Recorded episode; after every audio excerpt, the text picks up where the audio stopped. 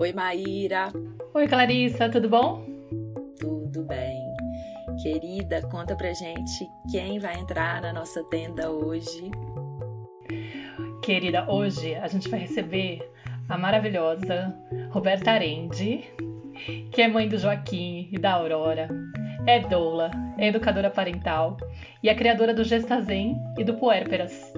E eu tenho o prazer de ter contato com ela já faz um tempo, já divulguei alguns dos cursos dela, a gente já trocou muita conversa e é sempre muito profundo.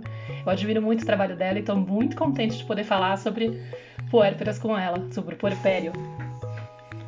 Quer se apresentar, querida? Complementar alguma coisa, falar alguma coisa sobre o seu trabalho? Para a gente começar? Seja bem-vinda, Roberta. Gurias.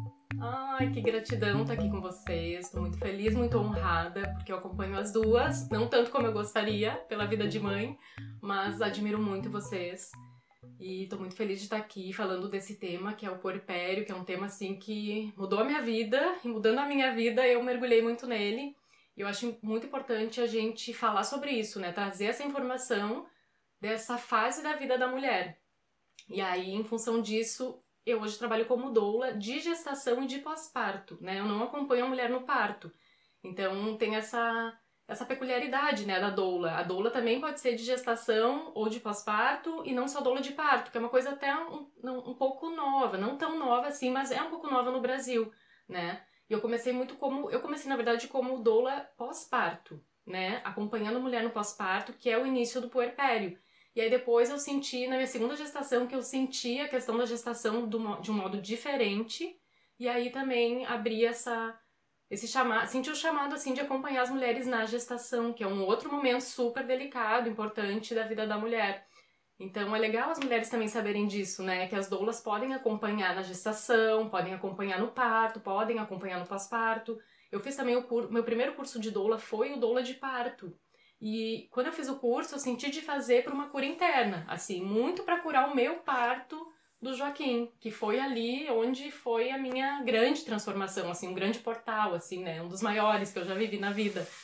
E foi muito, muito, muito especial, assim, conhecer toda essa esse universo, né, da doulagem, que ajuda muito na questão do puerpério, né, de como acolher essa mulher no puerpério.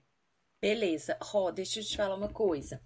Vamos começar essa conversa falando o que, que é, conceituando, o que, que é puerpério? Uma pessoa que nunca escutou, nunca ouviu falar desse termo, desse conceito. Você pode falar pra gente um pouquinho o que, que é o puerpério? O que, que a gente está chamando aqui de puerpério? Claro, vamos tentar falar o que é o puerpério, né? Porque é bem complexo e assim, é uma coisa difícil até de tu encontrar uma definição assim muito objetiva, muito, né, muito rígida do que é o puerpério. Enfim, vou linkar um, linkar um pouquinho com a minha história, né? Quando o Joaquim nasceu, o parto dele foi super, assim, digamos até um, um tanto traumático. E eu passei por um pós-parto muito intenso, assim, tive um baby blues muito forte, que são aqueles primeiros dias, né? Que é ali na enxurrada de hormônios, tem o emocional, dependendo do parto também. Uh, o pós-parto é diferente, o puerpério também. Ele foi hospitalar ou domiciliar? Ele foi hospitalar, humanizado hospitalar. Uhum. E aí eu passei por um processo de trabalho de parto de 24 horas, muito intenso, demorado. Fiquei muito tempo no expulsivo.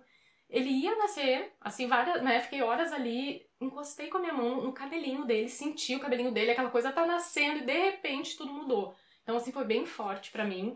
Foi um super renascimento, assim, foi um rasgo, né? A gente, eu, eu falo muito assim que o primeiro filho é um rasgo mesmo na vida, né, da mulher. Ele vem rasgando, né, vem mudando tudo.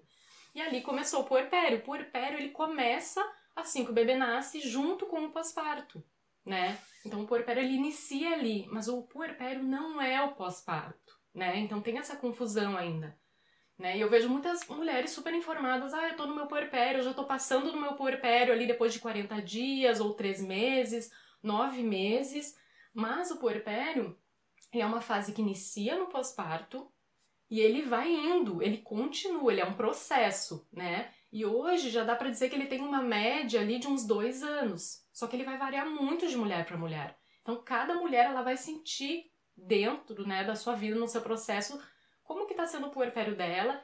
E quando a gente tem essa informação, a, a mulher começa a conseguir saber o que ela está passando, porque como Quando o Joaquim nasceu, por exemplo, não tinha muito isso, né? O que é o puerpério.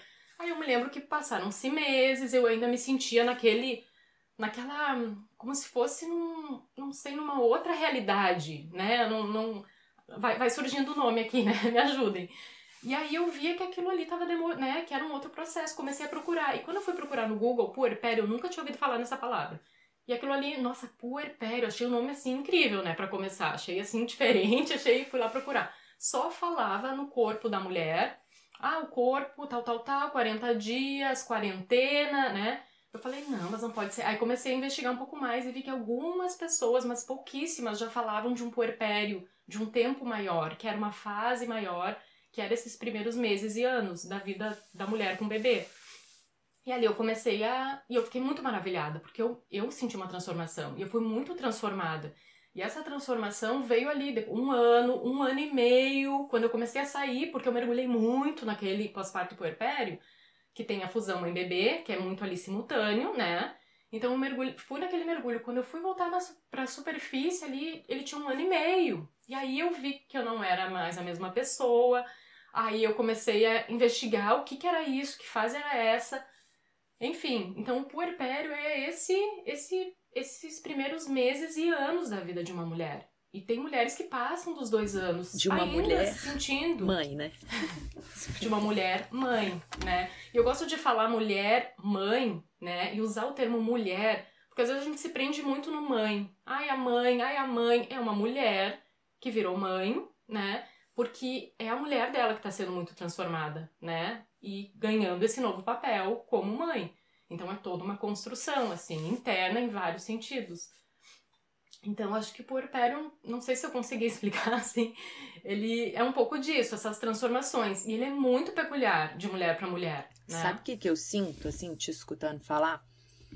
É como se o puerpério, ele fosse, assim, uma contração profunda que a mulher vivencia, necessária para ela se conectar com esse momento da vida dela, assim, né? Com, essa, com esse ser que está chegando, necessária para ela se ver nesse novo lugar, assim, nessa nova relação, nesse encontro com esse ser que vai, é, que é algo assim totalmente desconhecido e diferente de tudo que ela já viveu na vida dela, assim né? E totalmente necessário para que a gente possa conhecer esse ser que chegou e que está diante de nós, assim, a gente precisa de desse recolhimento, né, desse desligar do mundo externo, foi o que você falou, assim, eu, eu saí desse, uma, um, num determinado momento você falou assim, eu saí desse, desse lugar, assim, ele tinha um ano e tanto, foi quando eu comecei a voltar de novo a me sintonizar com essa realidade externa, então, para mim, o puerpério é um movimento, assim, né? É um chamado do nosso corpo, não só físico, né? Mas emocional, mental, espiritual. É esse essa contração mesmo, que a gente precisa de desligar de tudo isso que é externo e que está fora dessa relação para eu me encontrar com partes minhas que se abrem nesse rasgo que foi esse parto, né? E me encontrar com esse ser. E isso é muito, né, Roberta? É muito o que se abre para a mulher ali nesse encontro com esse ser e, e nesse encontro com ela mesma, com partes ali que às vezes ela evitou de olhar durante toda uma vida. E realmente é necessário vivenciar essa contração e soltar um pouco essa conexão com o externo, porque senão fica fica insustentável. Eu vou passar por isso sem realmente me apropriar do que, do que esse momento está me oferecendo. E eu sinto que a gente, na nossa sociedade, hoje a gente tem muito medo dessa contração. A gente tem muito medo desse desse, dessas pausas, né, de desse ir para dentro profundo, desse silenciar, a gente está toda hora sendo convocado a estar para fora, a estar disponível para o outro, a estar focado, me comparando com os outros, olhando, né, esses, todos esses excessos que estão saltando aí. Então, essa contração é algo muito desafiador, né? E se entregar a esse momento, a esse puerpério, é algo maravilhoso. Né? Que é o seu post de ontem, né? Que você estava falando do outono, da chegada Sim. do outono, do quanto você gosta do verão, do calor, e de repente tem que ser. Opa, o momento está pedindo recolhimento, né? Tá pedindo essa, essa coisa da contração. É, e a gestação é um pouco isso, né? Assim, a gente tá para fora, protuberante, a nossa barriga tá ali gigantesca, todos os olhares vêm para essa gestante, né? De alguma maneira, né? Assim, mas a gente tá redonda, a gente tá para tá, né, exuberante, se sentindo ali plena, maravilhosa. Assim, não todas as mulheres, cada uma vai vivenciar de uma maneira, né? Mas de alguma maneira a gente está grande, a gente está gestando, assim, né? E, e, e a gente está, de alguma forma, sendo vista pelos outros. E de repente, essa contração profunda, esse foco que vai para esse bebê que sai dessa mãe, é, e todo esse movimento, ele provoca uma mudança, um turbilhão emocional, assim, que realmente só vivendo essa pausa, respeitando e soltando um pouco isso tudo que me distrai do lado de fora, que, que eu consigo realmente, eu acho que passar pelo puerpério, né? E não deixar que ele me atropele, que ele passe por mim, ou simplesmente seguir me distraindo e me anestesiando e não aproveitar toda a potência desse convite que essa contração traz pra gente. Nossa, perfeito, perfeito, né? Exatamente isso. E é muito rápido, né? Que a gente tá com o bebê na barriga e de repente é uma coisa muito rápida. É muito rápida e já tem muita demanda acontecendo, né? A gente tá na nossa demanda emocional ali tentando entender, elaborar tudo o que aconteceu porque o próprio parto, ele é imprevisível, né? A gente pode se preparar, que é maravilhoso, se preparar para o parto, fazer um plano de parto, ver onde tu quer, quem as pessoas que vão estar contigo, se preparar realmente para o parto, mas tem que soltar. O parto ali tu tem que soltar, né? Porque ele pode ser muito imprevisível e, e enfim, e aí quando o bebê nasce é muito rápido e já vem a amamentação também, que é, né, pode ser muito desafiadora para muitas mulheres e precisa ali, os primeiros dias são bem cruciais, ou a amamentação ela vai, né, se suceder bem ou não, ali nos primeiros dias, principalmente, então ter um apoio ali, e aí essa, que nem tu falou, isso de poder vivenciar isso, e eu acredito que a gente, a mulher consegue vivenciar, a mulher que passou por esse processo, tá ali, né, recém-nascida com o seu bebê, quando também ela tem um apoio de qualidade, ela tem alguém ali com ela, né, para ela conseguir porque o que, que eu vejo, assim, muitas mulheres, ah, idealizaram muito o bebê, ou uma gravidez planejada ou não, né? Indiferente, mas estão ali com uma idealização que às vezes não se permitem sentir o que estão sentindo, né? Sentir as dores daquilo ali, dessa, desse rasgo dessa nova mulher, desses mini lutos que vão acontecendo da mulher que eu era, da vida que eu tinha antes, ou do, né, da, da grávida que eu era, é, é muito rápido. Então tem aquele tempo ali da nova vida e daquele bebê reconhecer aquele bebê. E quando tu tem um apoio, fica muito mais fácil para abraçar essas partes, né? Tu pode estar muito feliz com o teu bebê, mas tu também pode estar ali vivenciando outras questões mais doloridas que aparecem, que nem antes tu comentou, a, gente acessa muitas coisas que antes a gente nunca acessou porque a gente nunca viveu aquilo. Então, não, não, de repente não tinha nem como acessar, porque né? Tem coisas que a gente só vai acessar vivenciando aquilo ali. E eu lembro que eu fiquei, gente, assim, os primeiros dias e meses, eu, eu pensava, nossa, parece que ninguém me falou sobre isso, que tinha essa parte tão. Eu não tô entendendo, parecia que eu não conseguia raciocinar direito, que eu tava numa bolha, numa, né, numa outra Realidade lugar, paralela, assim. né? Realidade paralela. Aí eu lembro que uma amiga minha, assim, que morava longe, mas já tinha tido o seu primeiro filho, ela me ligou depois, sei lá, 20 dias, 30 dias me ligou lá, ah, esperei um pouquinho e tal. E eu lembro que ela me falou palavras assim que que eu, ai, então tem uma amiga que já passou por isso e ela tava me entendendo. Ela veio com palavras de, né, que que era aquilo ali mesmo. Que nomeavam né? a situação. Que nomeava. E também eu tive muita muita ajuda. Uhum. Como a gente tava na, quando o Joaquim nasceu, o primeiro puerpério, né? numa equipe de parto humanizado, nessa equipe tinham muitas doulas, enfermeiras, consultora de amamentação, era uma galera na equipe. E como esse parto foi um tanto traumático para todo mundo, foi inesperado aquele desfecho, né, da cesariana, uh, eles nos acompanharam muito, né? E isso que era numa outra cidade, era assim um deslocamento, mas acho que todos os dias eles iam lá, primeira semana e até os primeiros meses nos acompanhavam. E quando eu vi aquelas mulheres chegando lá, que eu não conhecia, não tinha grandes intimidades, algumas eu tinha, outras não, Cada dia vinha uma para me ajudar. Aquilo me marcou tanto. Eu fiquei, eu nunca tinha visto mulheres ajudando outras mulheres dessa forma, que não fossem da família, que não, né? E elas vinham ali me ajudar e, e eu conseguia me abrir com elas, assim, porque a gente fica muito vulnerável. E ali é um acesso muito legal que a gente tem de poder ser totalmente, eu me senti, né, totalmente vulnerável, mas muito forte ao mesmo tempo, né? E poder contar com aquelas mulheres, poder me abrir, poder assim ficar nua e crua, né? E para poder estar tá ali com meu filho também. Então foi, nossa, foi muito emocionante assim quando eu lembro dessas mulheres, né, que vinham me ajudar, porque minha família é longe, família do Gustavo também. Minha mãe acho que chegou uns dias depois, enfim, e elas nos deram muito suporte. E davam suporte para mim e davam suporte pro meu companheiro também. Muito para ele, que depois ele me contou que ele recebeu muito suporte para né, pra ele conseguir ser o meu suporte, né? Então a gente, assim, foi, foi bem marcante esse meu primeiro puerpério, esse início de primeiro puerpério.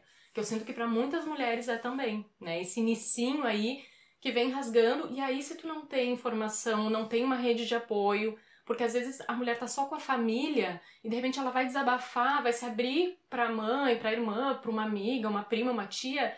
Como quando a gente tá com a família, geralmente a mãe ou a, né, essa pessoa mais próxima, ela tá já muito ligada emocionalmente, às vezes ela quer te ajudar, mas ela vem com uma palavra de um consolo que não é aquilo que a mulher precisa, né? Às vezes ela só precisa chorar, colocar aquilo para fora né? Então ter essas pessoas, essa não sei, essa rede de apoio de outras mulheres que vão te ouvir, vão te ouvir, vão te entender, não vão te julgar, não vão ficar falando, ah, mas pum, que aconteceu assim, não pensa no lado positivo, sabe? Esse tipo de, né? Então é muito importante que a mulher tenha uma rede de apoio ali, que já, né, desde a gestação de preferência já comece a se abrir para isso, né? Que também eu acho que é uma desconstrução, né, gurias? como mulheres, assim, a se abrir para receber ajuda, se abrir para falar das nossas questões mais íntimas, né? E aí é uma baita potência isso pra gente, né? A gente ganha muito com isso. Sabe que uma coisa me chamou a atenção, é, entre diversas outras, mas eu vou destacar uma, que é essa questão do, do que você falou, né? De que você não sabia do que se tratava, você só foi entender quando você buscou a palavra puerpério e aí você começou a investigar. Eu fico pensando muito na, nas nossas mães, nas nossas avós, Pra, a, e às vezes eu fico querendo tentar entender, né? Porque quando eu comecei a entrar em contato com esses conteúdos sobre maternidade, e eu tive pelo menos sorte de aprender o termo puerpério na gravidez, porque eu já estava buscando muito sobre temas de maternidade grávida, daquele jeito meio metódico de querer já controlar tudo que vai acontecer, que eu tenho que me preparar, que eu vou fazer, um lado meu, meu perfeccionista e controlador mas que me serviu muito para poder ter noção, né? E o meu puerpério, de fato, foi totalmente imprevisível, foi bem diferente do que eu estava planejando, né? Porque eu queria, de certa forma, ter o meu controle também. Né? Ah, não, se eu estudar tudo, eu vou saber levar, né? Vai ficar tudo controlado, eu sei o que fazer. Nada. Imagina. Desde o parto até, até o que aconteceu na sequência foi bem desafiador. Mas, é, depois eu conto um pouco disso. Mas o que eu queria trazer aqui é quando eu fui fazer a investigação da minha biografia humana, o processo da, da Laura Gutman, né, que eu fazia com uma terapeuta aqui, e ela falou: ah, investiga como foi seu parto, descobre. Minha mãe já estava falecida. Né, ela faleceu em 2011. E aí eu fui falar com a minha tia, né, a irmã dela mais próxima, para poder saber detalhes do parto, né? Ah, você lembra de alguma coisa? Eu sei que foram três, você consegue lembrar detalhe de cada um para poder me dizer? E a minha tia acabou contando que o meu parto foi domiciliar, ou domiciliar foi hospitalar, é, normal, né, da época e tal, mas que minha mãe teve uma hemorragia. E aí eu perguntei, nossa, e como que foi isso para ela, né? Porque eu tinha pouca informação, eu lembrava que tinha sido um parto natural, mas, e que eu nunca amamentei, segundo ela, né? Eu nunca aceitei o peito dela. Eram as informações que eu tinha, que segundo ela, eu nunca aceitei o peito dela, né? Mas, a, mas aí quando eu indaguei, tipo, como que foi pra minha mãe sentir aquela coisa da, da hemorragia? Ela deve ter sentido muito medo, deve ter sido, tipo, uma coisa, né, assustadora. Fiquei pensando. Minha tia meio que relevou, falou, imagina, coisa tranquila, não foi nada.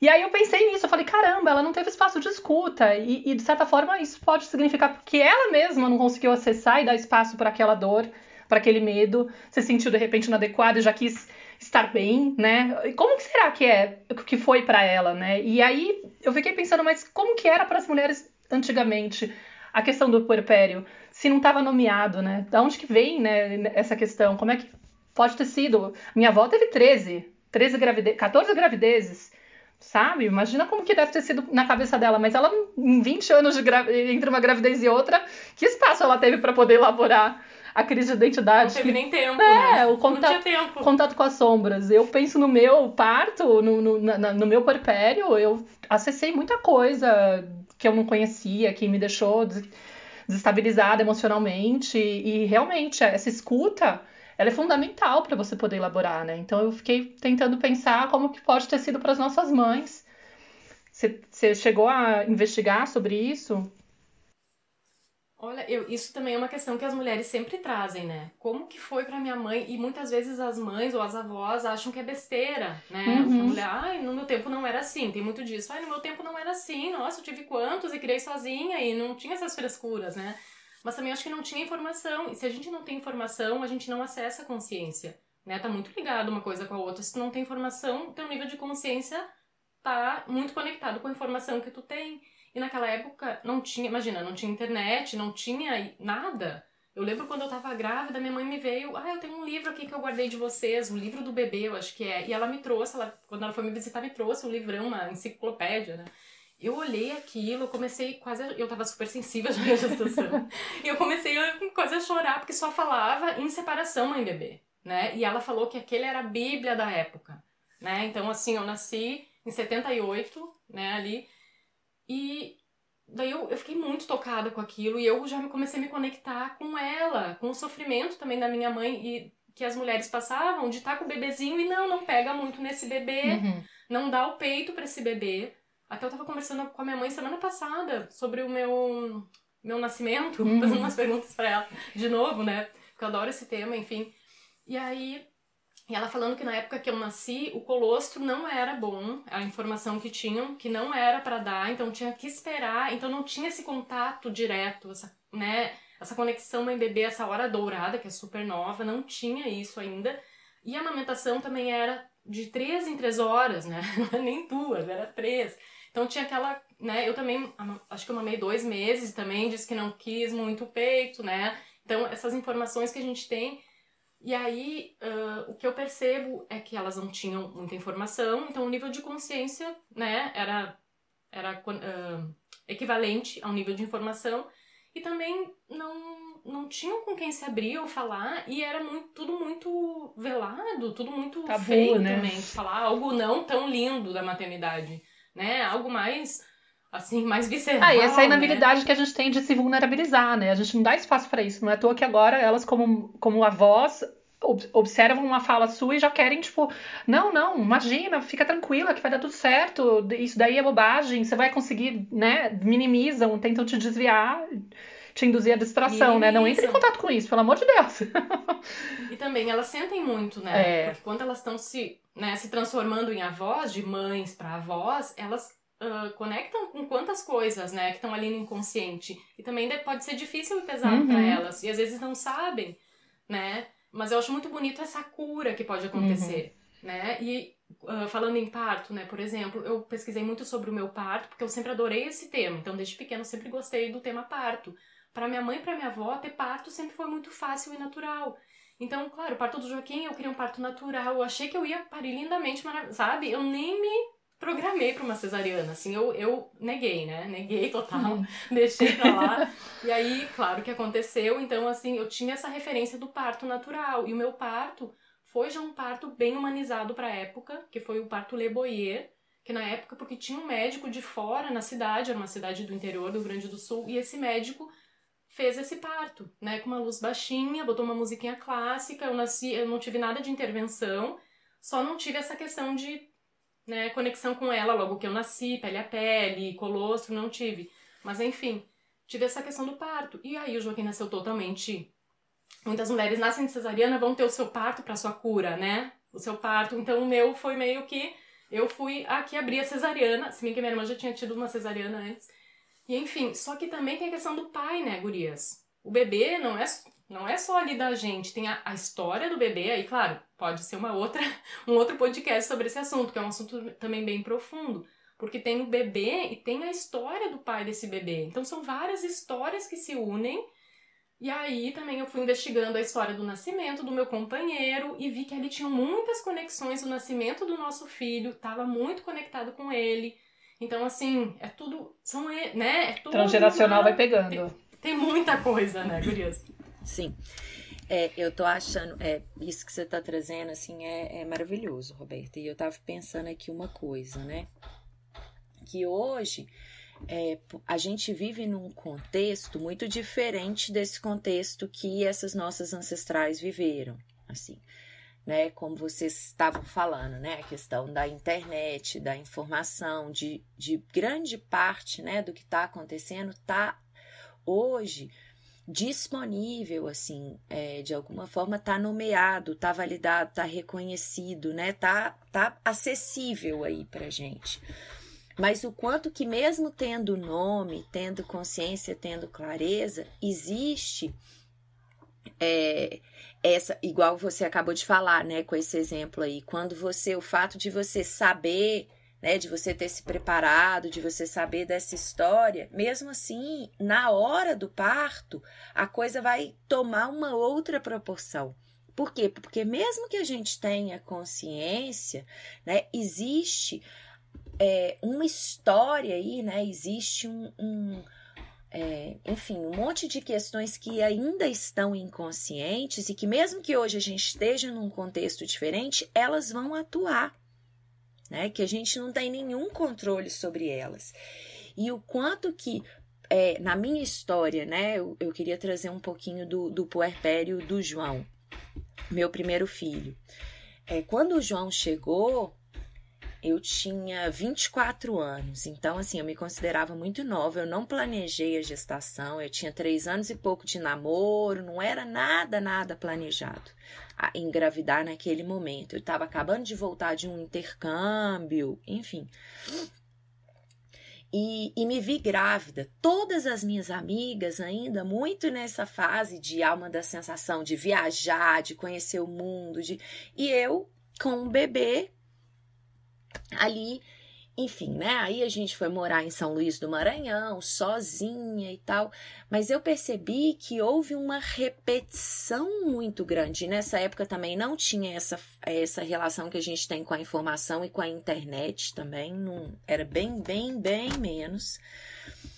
É, então, eu percebi nessa experiência com o João o quanto que, mesmo vivendo num contexto totalmente diferente do da minha mãe, eu repeti muita coisa dessa história do que tinha acontecido comigo. Eu vivenciei muito do que tinha acontecido comigo e repeti nessa relação com o João. Eu sinto que o meu puerpério com ele foi muito superficial, que eu não realmente entrei nessa contração. Eu fui simplesmente atuando desde um lugar que eu sempre tive acostumada a atuar. É como se eu tivesse ainda muito identificada com a minha identidade antes da maternidade. E aquele filho chegou e ele só foi mais uma coisa. Apesar de eu ser super, né, assim, de fazer tudo, era eu que cuidava, eu ficava com ele o tempo inteiro, aparentemente, né, assim, ah, que ótima mãe, eu tava ali disponível o tempo inteiro, amamentei, enfim, eu que dava banho, eu que fazia tudo, eu ficava, cuidava dele sozinha mas ainda muito identificada com o meu personagem, com a forma que eu acostumei a minha vida inteira a lidar com tudo, de uma forma muito prática, muito racional, muito distante, que foi o que aconteceu comigo lá atrás. E eu repeti esse contexto. Só depois de muito é, que eu continuei, né? Com muito trabalho interno, de muito mergulho, de muito que o João foi cutucando que eu pude viver e ressignificar essa história com o puerpério do Lucas.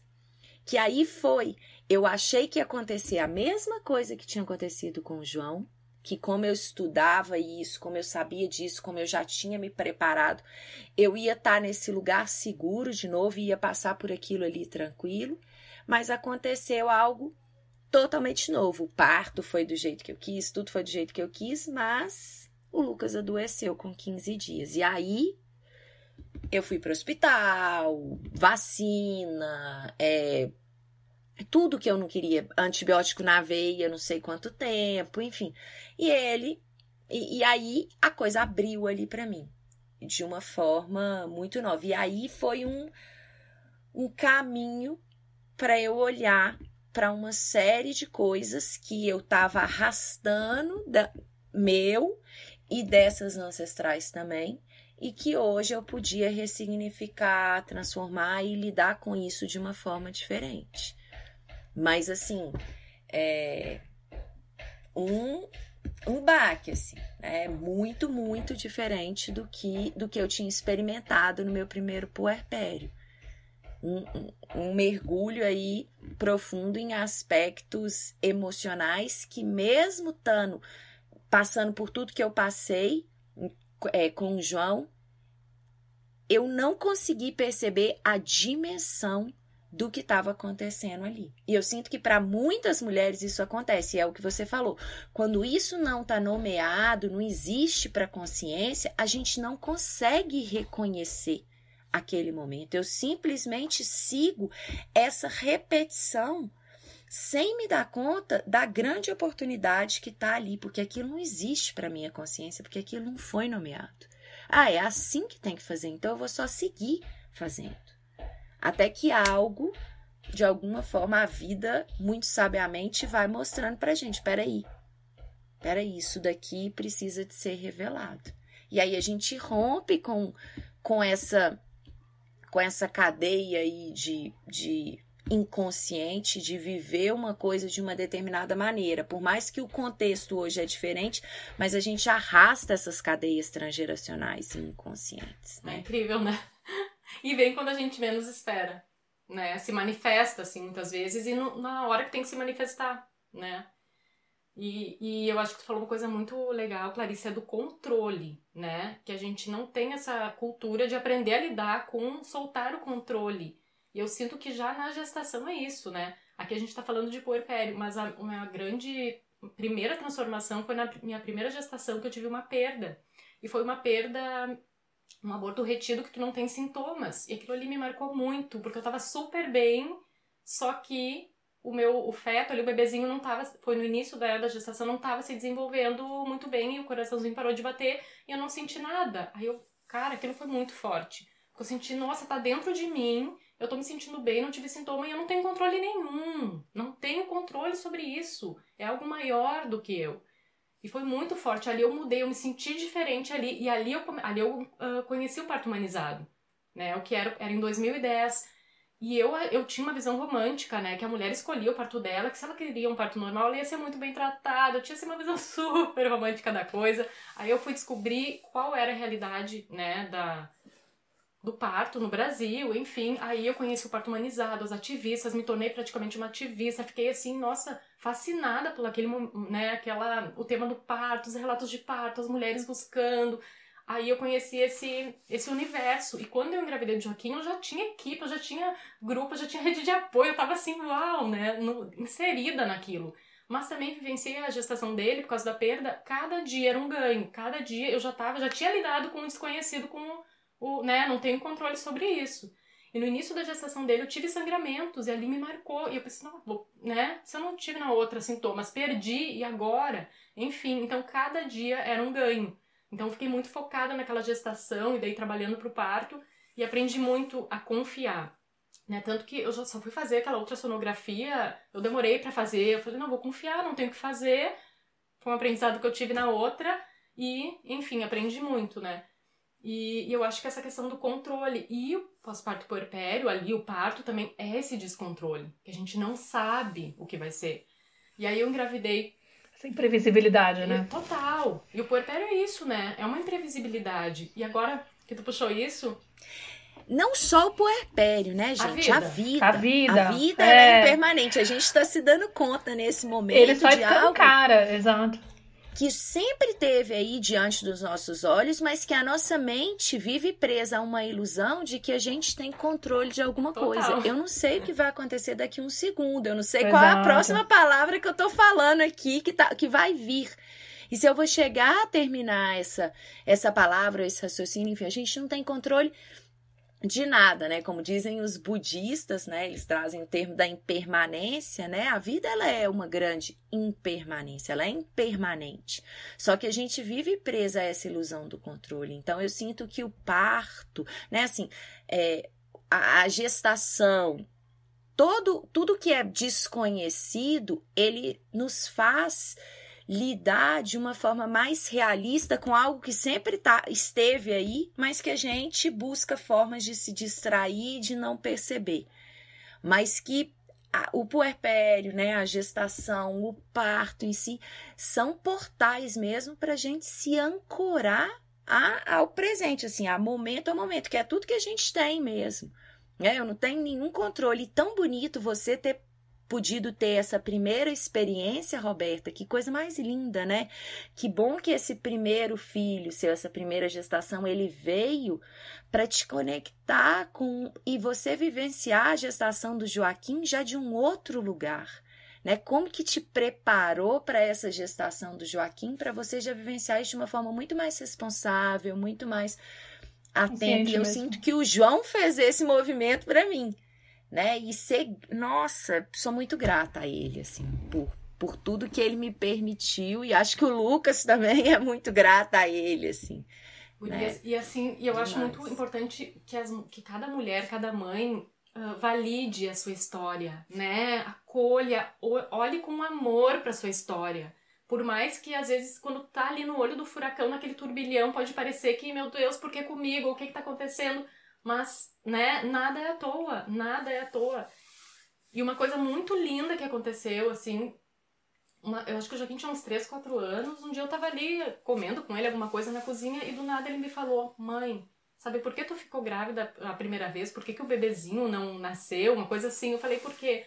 Foi para tu aprender a ficar grávida. Por. Gente, eu fiquei assim, ó, toda arrepiada. E realmente, eu aprendi. E o parto dele, então, que eu, claro, e aí eu acho legal assim a gente poder elaborar as nossas histórias, poder abraçar.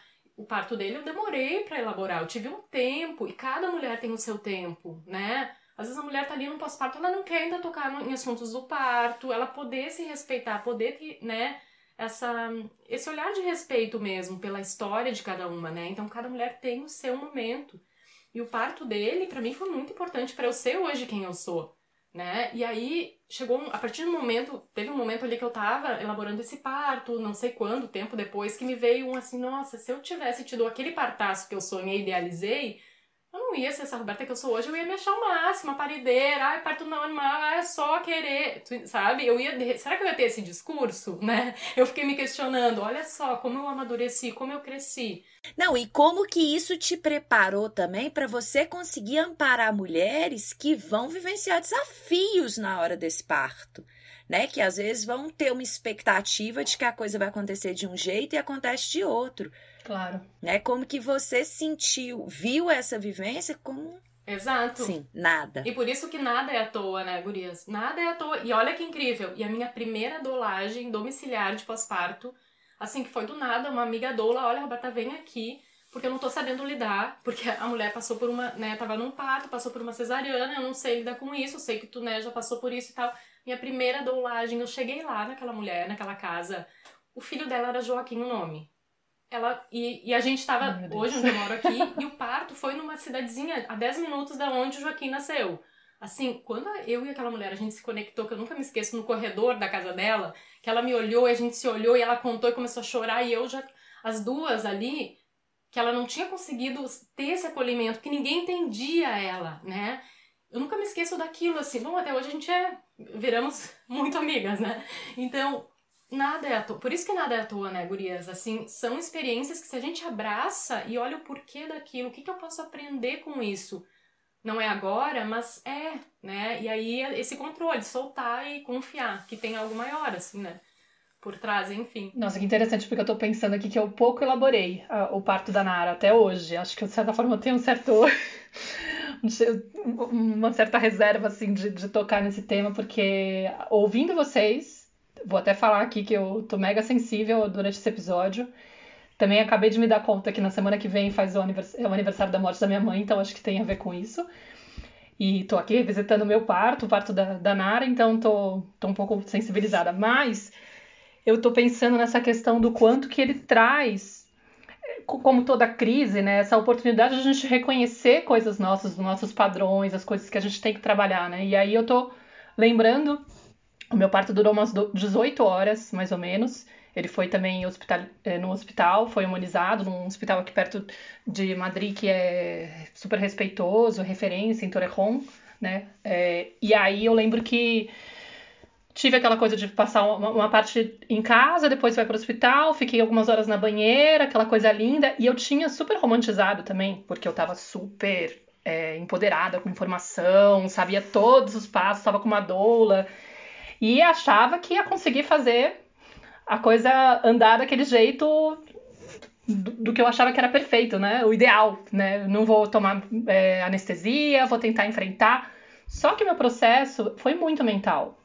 E hoje, olhando, foi super de tentar ter controle de tudo. Impressionante como a coisa do controle pega para mim. Então eu lembro que eu ficava olhando o relógio e cada vez que passava de duas horas eu falava, ah, agora o ascendente, o ascendente dela vai ser tal. se ela nascer agora, o ascendente mudou pra tal, né? Ai, meu Deus do céu, vai ter leão, vai ter não sei o que lá. Ai, não sei se eu vou aguentar, sabe? Eu ficava medindo isso, pra você ter noção de como eu tava agarrada no mental. E fiquei quatro horas na banheira e a, e a menina não se mexia. A contração aumentava, mas ela não se mexia. Fiquei três horas no expulsivo. Três horas no expulsivo. É, no final, eles acabaram sugerindo de, de uh, furar a, a bolsa. Agora, os termos em português eu fico confusa, tá? Mas é, eu acabei aceitando, tudo eles perguntavam, era, era aquela coisa aqui, eles têm uma coisa de que o médico não tá presente, tá só a parteira, né, a matrona que eles chamam, e aí se precisar de alguma intervenção, se precisar de alguma coisa urgente, eles chamam outra pessoa. E aí, é, na hora que ela falou para mim, é, eu lembro que eu ficava, eu fiquei com muito medo, né? Tipo, comecei a sentir muita dor. Uma hora comecei a pedir pela, pela epidural. Eles colocaram epidural, não, não teve efeito. Eu simplesmente senti a mesma dor. Aí eu falei, gente, como é que vai ser isso? Eu não vou conseguir. E eu tava morrendo de medo do círculo de fogo, né? Eu falei, não, na hora que passar esse troço, se é pior que isso, pelo amor de Deus, eu não quero passar por isso. Eu tava desesperada, cagando de medo. E quando é, ela falou para mim que se demorasse mais um pouco, ele tinha um protocolo de esperar até três horas de expulsivo, se demorar mais um pouco, a gente vai ter que chamar o médico. Aí eu já pensei, meu Deus, fórceps. Não, vou ventosa, vão querer fazer episotomia, já, já entrou aquela, aquele monte de imagens de terror. E aí nessa hora eu comecei a colaborar e comecei a fazer mais força para poder ajudar. Em 15 minutos ela nasceu. Foi tipo aquela, o momento da mãe leoa. Só que quando ela nasceu, na hora que ela veio pro meu colo, é, ela já começou a ficar. Ela acabou engolindo líquido, já perdeu, né, não puderam deixar ela no meu colo, tiveram que levar ela correndo. Mas dentro do quarto, graças a Deus, começaram a reanimar ela porque ela estava sem respirar cortaram cordão e tal. E na hora, meu lado mental também falou: Alfonso, pega a tablet, coloca perto dela aquela música que eu cantava para ela, que tá gravada, com a minha voz. Mas assim, muito mecânico, assim, sabe? E aí eles colocaram a música que era do Vila Lobos, do Trenzinho Caipira, que era uma versão que eu fiz para ela. E aí na hora ela abriu o olho, né, voltou e veio pro meu colo e tal, e eu já comecei a amamentar. E ela veio com apêndices auriculares, né? Então ela tinha um, um resto de pele no, no ouvido no, no lado de fora da, da orelhinha dela. E aí eu já entrei naquele pânico. Meu Deus, minha filha pode ser surda, porque a minha irmã tem problema de surdez e meu sobrinho nasceu surdo. Nossa! Que aflição. Que aflição, gente. Aí veio já, bateu aquela coisa assim. E essa coisa do, do não ter controle, né? Que a gente tende a acreditar que tem e acha que a maternidade ela joga, escancara, como toda crise, né? Como o que a gente está vivendo hoje escancara pra gente. Não existe esse controle. Você não sabe o que vai acontecer daqui a um segundo. Você não sabe. Você só tem como estar tá aqui. E eu acho que o caminho que é, essa experiência me trouxe, de lá para cá, eu fiquei brigando com essa coisa da necessidade de controle, sem saber, acho que sem me dar conta tão claramente. Hoje eu percebo que a minha grande briga é essa, né, do estar no momento presente, de de não ter esse perfeccionismo, esse controle de que as coisas têm que acontecer exatamente como eu tô pensando. Acho que por muito tempo eu fiquei perseguindo o modelo ideal, né? Tudo tem que ser, tudo pensando muito na Nara, nessa coisa que você falou do não saber pedir ajuda, né? Tá sempre no lugar do cuidador, a provedora, a pessoa que tá pensando no, na, na, criança e me anulando, né? Não, não conseguia olhar para mim, não conseguia dar espaço para mim, não conseguia dar espaço para meu, pro meu companheiro. tudo era como. Essas coisas podem esperar. O importante agora é que ela esteja bem, né? E aí, só anos depois que eu fui me dar conta do que eu, que o que eu mais estava precisando trabalhar era soltar esse controle. E que é isso que me faz, ao mesmo tempo, encontrar o papel como, como missão, né? Tipo, apoiar as mães a se libertarem dessa cobrança. Né? Então, o, a, a, beleza pele, disso, né? né? Que como a Clarissa falou, tipo, ao mesmo tempo que foi é, aprender a ser grávida, né? Aprender a, aprender a estar grávida, e agora eu posso apoiar outras mães. Porque eu aprendi é, é com essa experiência, né? Com isso que você falou, maravilhoso no encontro que nossa, você teve com essa outra mãe do Joaquim. Gente, a gente tem que confiar mesmo, é muito louco, né? Que a nossa mente tão pequenininha, né, se coloca num lugar de que de superioridade, que sabe o que é melhor, o que sabe, e a gente e esse momento que a gente está vivendo hoje, né, esse muita gente tem falado que é um puerpério coletivo, né, que a gente está vivendo meio forçado, todo mundo, né, precisando de se contrair, de, de pausar, de se recolher, de, de se encontrar com o que é mais essencial ali, seja você com a sua família, seja você com as suas questões, que por muito tempo a gente vem distraindo e encontrando formas de, de não olhar, né, de se esquivar. É, não tem como, né, a gente não, não não confiar, porque muitas vezes a gente entra nesse lugar de que eu tenho controle, de que eu sei o que é melhor para mim e para a vida dos outros, e de repente a vida vem e mostra e fala assim: "Não, olha, olha para isso daqui, você tá, você tá tentando resolver o problema do mundo, mas olha para isso daí que está dentro de você. Olha para isso aí que está dentro da sua casa. É, talvez, né, abraça isso primeiro. Para de fugir e de negar dessa e olha realidade. Pra essa criança. Olha para essa criança que tá aí. Conecta com esse ser que não é essa imagem idealizada que você fez. Eu quero que ele venha assim, assim, assado. E acho que é isso que o Porpério escancara, né? Tipo, é um serzinho novo que você tem que criar intimidade, você tem que descobrir quem é. E a gente quer controlar, quer corrigir, quer, quer, quer consertar. encaixar ele na imagem quer que eu criei prévia. Das projeções. Exato, tipo, ai, eu não quero que ele repita a minha história, não quero que ele tenha a mesma dor que eu tive, é, eu quero que ele seja feliz, eu quero que. A gente vai criando pautas, né? E, e, quando a gente vê, a gente não tá conectando, com, sintonizando com a energia da criança, a gente não tá sabendo que é aquele ser, a gente tá perdendo a oportunidade de saber quem a gente tem diante. E essa imprevisibilidade também, né? Como é que a gente constrói? E eles nos trazem, e eles nos trazem muito emocional, né? Nesse pós-parto e, e, início de puerpério, acho que todo puerpério, na verdade, o emocional é muito forte, por, né, em função dessa fusão mãe-bebê. E aí também, Maíra, que tu trouxe do teu parto, a Nara nasceu, essa esse encontro que a gente tem com a vida. E a vida é frágil, aquele bebezinho tão pequeno, como lidar com esse bebê e dar esse banho e mexer ali nesse bracinho e Gente, isso é uma coisa assim que mexe muito com a pessoa que tá ali, né? E quem vai me ajudar? Será que eu sei fazer isso? E também uh, se permitir aprender a cada dia, porque vai ser muito diferente cada dia. A gente não sabe como é que vai ser esse bebê, que demanda esse bebê vai ter. Né? E aí também eu acho legal a gente trazer, já que a gente fala de puerpério, que cada puerpério é muito único, né? Que vocês já trouxeram aí os de vocês, a Clarissa trouxe os dois dela, são diferentes né? E aí desconstruir, soltar um pouco o controle, baixar as expectativas para um próximo puerpério, por exemplo, para um próximo parto, porque eles são muito diferentes, né? Não tem como a gente prever como vai ser esse puerpério. E isso é lindo, né? Isso é uma coisa tão linda da vida, né? Lidar com esse desconhecido e saborear um pouco disso. A gente um pouco precisa... de medo, não sei se eu encaro.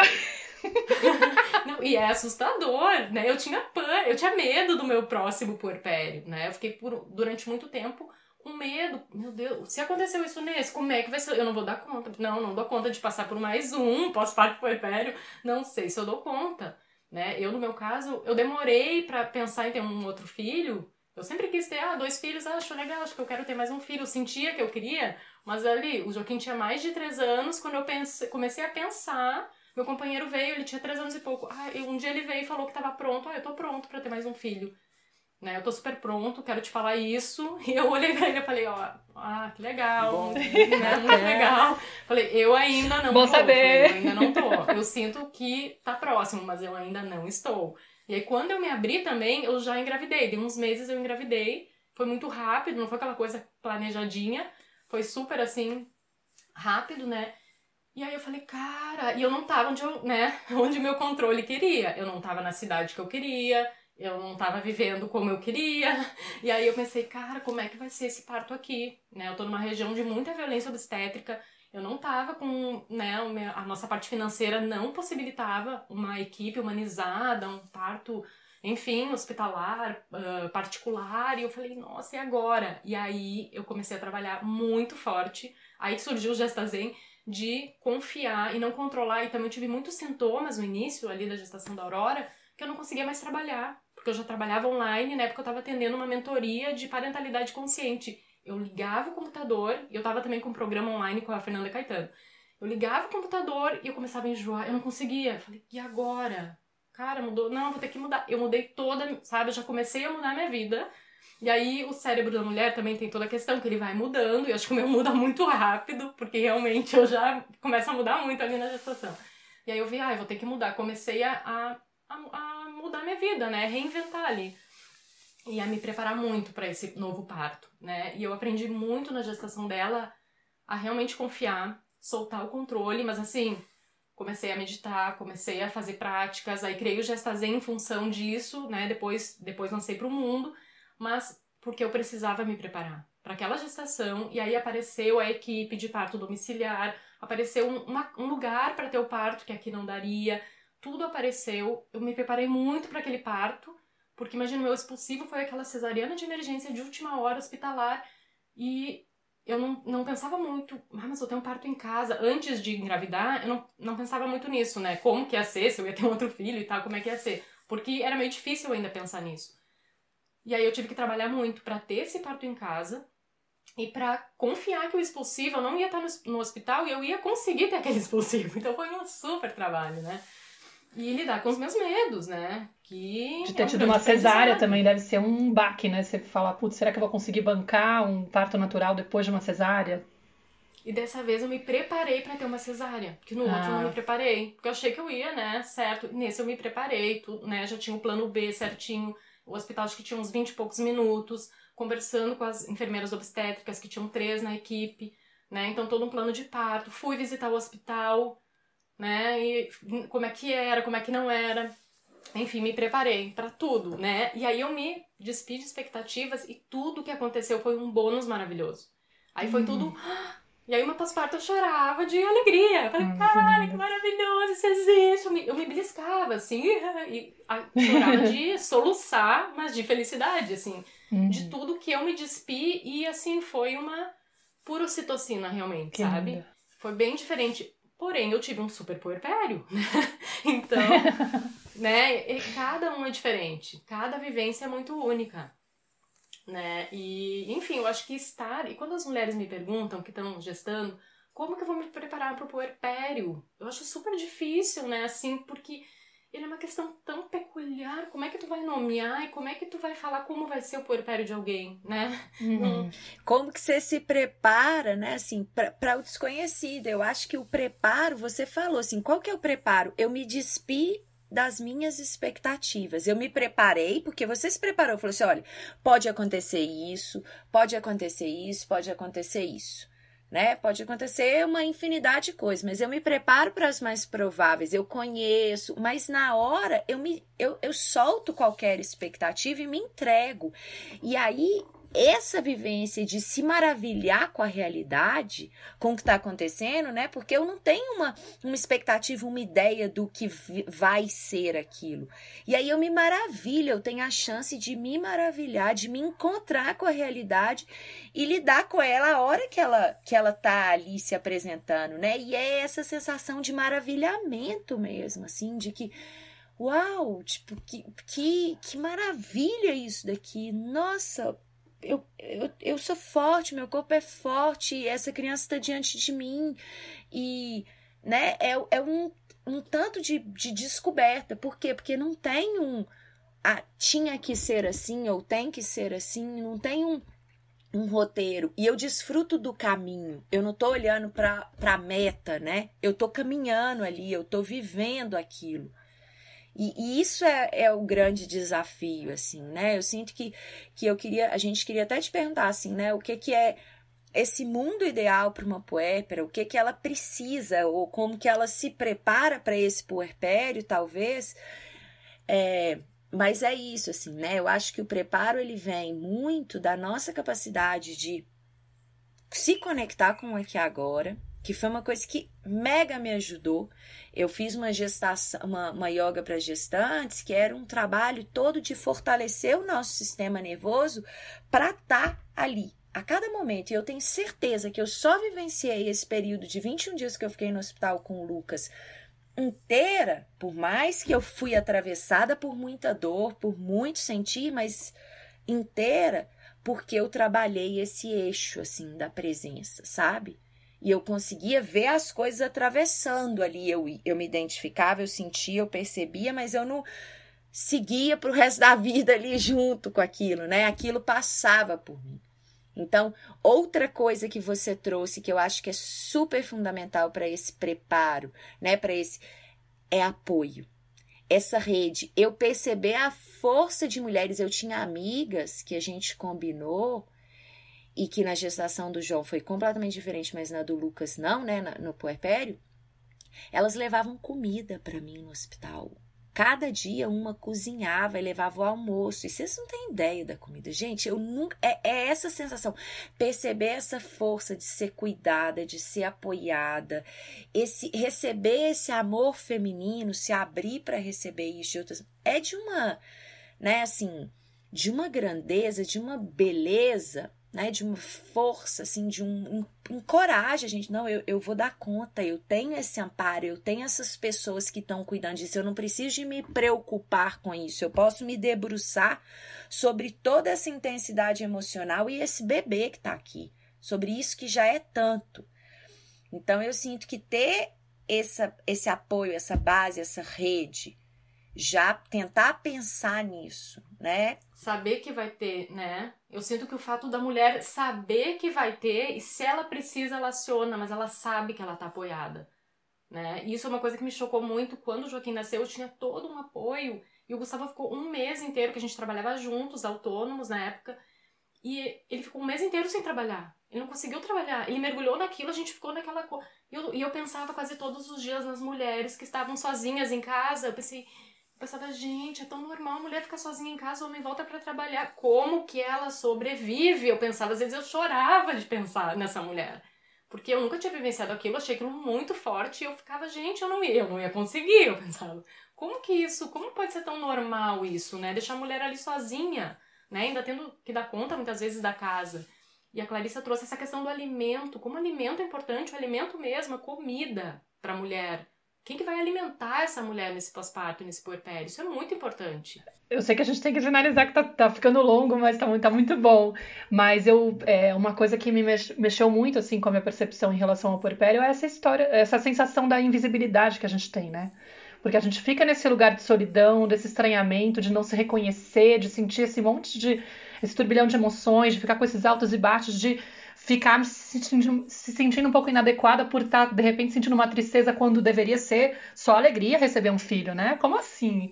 Ninguém fala disso, né? Desse, desse lado obscuro, desse contato com as sombras. Então você fica se sentindo meio errada. Não é possível. E aí, se não tem essa escuta, a gente fica realmente muito desamparada emocionalmente, se sentindo muito, muito, muito sozinha. Então, é, eu comecei a. Eu lembro que eu começava a observar as mães com bebezinhos na rua, falei, gente, quanta invisibilidade. Aquela cena do, da, da mãe tentando comer e ninguém pensa em oferecer, tipo, ah, quer que eu corte seu bife? É, quer que eu separe a coisa para você? Quer que eu te dê na boca? Quer que eu segure o bebê? Porque não enxergam. A gente fica muito. E aí também evidencia essa dificuldade que a gente tem do pedir, né? Do se colocar. A gente se sente muito é, sem opção sem direito de falar para o outro, será que você pode segurar o bebê enquanto eu como, por exemplo, né?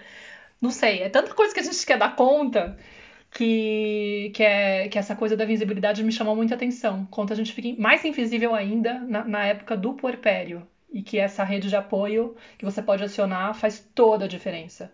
E eu sinto assim, Gurias, que é muito, muito importante essa questão da invisibilidade que ainda existe e que somos nós, a gente que está dando voz a essa invisibilidade, né? Se apropriando desse lugar. Porque somos nós, ninguém vai vir de fora, infelizmente isso não vai acontecer.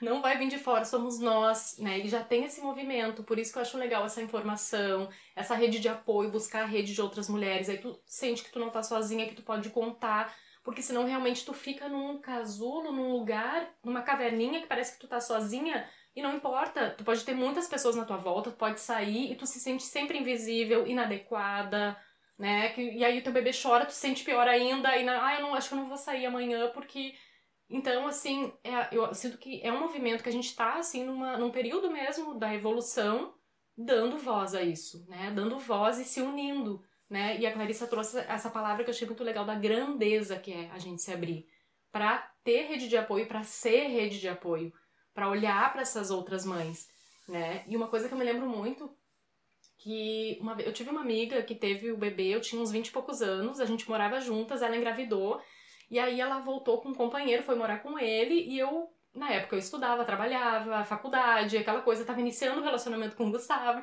tava em outra, né? Era festa, era isso, era aquilo. E eu ia visitar ela eu olhava ela, e às vezes eu via ela meio acabada, ou, né? E ela cuidava da casa, cuidava daquele bebê, família longe, e eu não tava entendendo aquilo, né? Aquilo era um universo muito distante.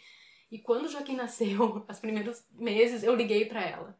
Amiga, desculpa, amiga.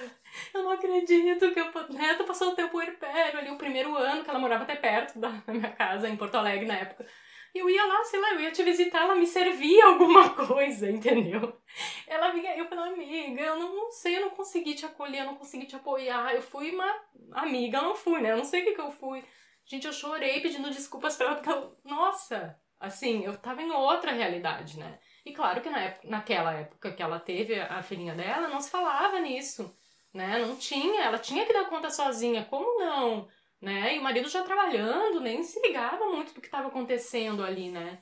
Então eu sinto que a gente, que a coisa já mudou, né? E essa invisibilidade a gente já tá desconstruindo isso aí. Você mesma criou o Puérperas, você podia falar para a gente poder encerrar, né? Eu acho que é, de repente contar um pouquinho da experiência sobre o, o seu trabalho com, com, a, com você acabou construindo essa rede de apoio para mulheres que estão passando por isso e acho que você já tem uma experiência linda em relação a isso. Você podia contar um pouquinho para as ouvintes poderem de repente até ter essa opção, poderem fala como que a gente faz, como que elas podem fazer para te encontrar, onde elas te encontram, para de repente você vai abrir daqui a pouco uma turma nova. Então, o Puérperas, ele eu criei ele ali no puerpério da Aurora, ali nos primeiros meses, assim, foi criado bem na cama com ela mesmo, né? Aquela coisa de estar tá ali amamentando daquela mulher ali puérpera, recém-parida, numa nova fase da vida e claro que eu já trabalhava com puerpério, mas ali eu tive uma outra consciência e aí eu também fui estudar psicologia do puerpério, fui me aprofundar e, e vivenciar esse meu segundo minha segunda oportunidade, né, que eu tive. E ali eu senti, foi uma coisa muito natural, assim, foi um, né, um, uma gestação ali durante o meu puerpério, foi muito fluido. E eu fui colocar para o mundo, né? Esse que é um, hoje é um curso online, é um grupo online, né? Com mulheres puérperas, e o nome é Puérperas, né? Para assim, vamos se apropriar disso aqui, porque somos nós, né? Enfim. E eu fui colocar ele no mundo, ela tinha um ano e pouco, mas ele ficou pronto ali com sete, oito meses, eu acho, dela. Já tava meio pronto e eu já queria ir pro mundo, né? Já tava assim querendo ir pro mundo. Aí eu vi que, uh -uh, eu não ia, né? Eu tentei ir, sair e voltei né, me acolhi, porque eu falei, não, como é que eu vou colher uma outra puérpera se eu ainda não precisava do meu acolhimento, né? Enfim, foi bem bonito o processo. E é para mulheres, né, que estão nessa fase ali, até uns dois anos, assim, do bebê, né? Que é um grupo de apoio, tem informação e também muito, o que eu trabalho muito é o autoconhecimento, com a base no meu trabalho em educação transpessoal e mindfulness, que é a base, tem a doulagem também, mas para ancorar essa mulher nesse autoconhecimento, para ela, né, se validar. Tem o autocuidado, que eu acho muito importante, porque o autocuidado materno da mulher que está no pós-parto e no puerpério, ele vai ser muito diferente do que uma mulher que não tem filhos ou que tem filhos mais velhos.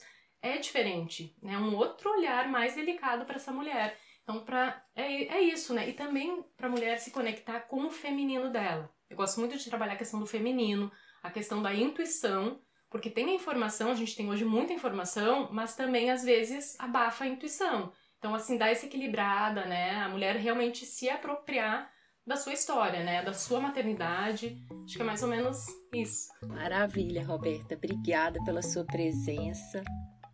É, a gente vai eu deixar. Eu que agradeço profundamente. Ah, obrigada. É, eu amei também.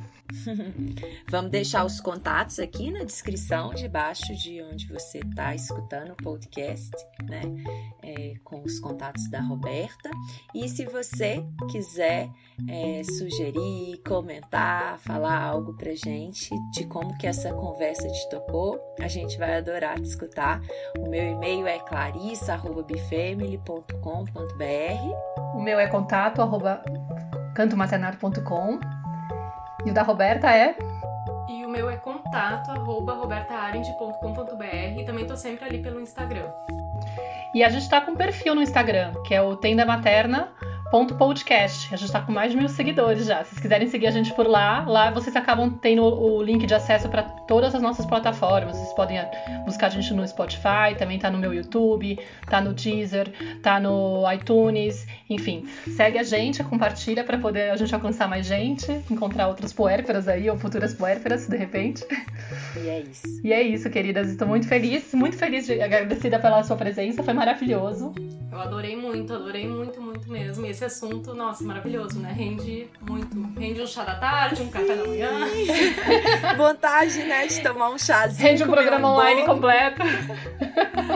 Não, dá pra falar muito sobre o porpério, realmente.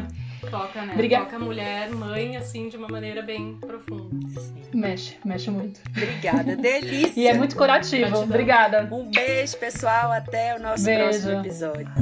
Até.